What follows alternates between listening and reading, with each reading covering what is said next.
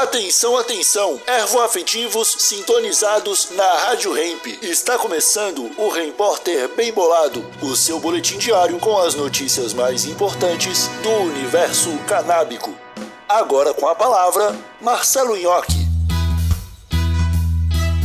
Maconha é liberada para jogadores na NBA.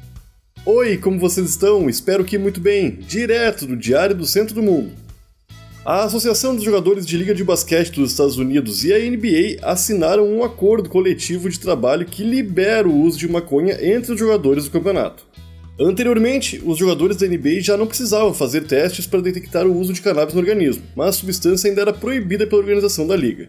Agora, com o acordo, ficou permitido o uso e a associação prometeu dar mais informações nos próximos dias.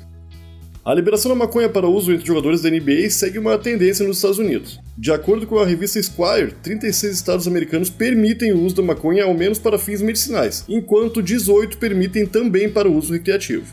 A flexibilização da NBA em relação ao uso da maconha acompanha as mudanças na legislação em todo o país e reflete a crescente aceitação social e cultural da planta.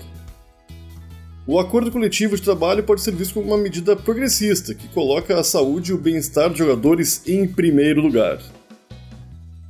Esse foi o seu Repórter, um oferecimento bem embolado Brasil, a sua marca de utensílios canábicos. Siga no Instagram, arroba Brasil e exija Bem Bolado na sua tabacaria. Até amanhã!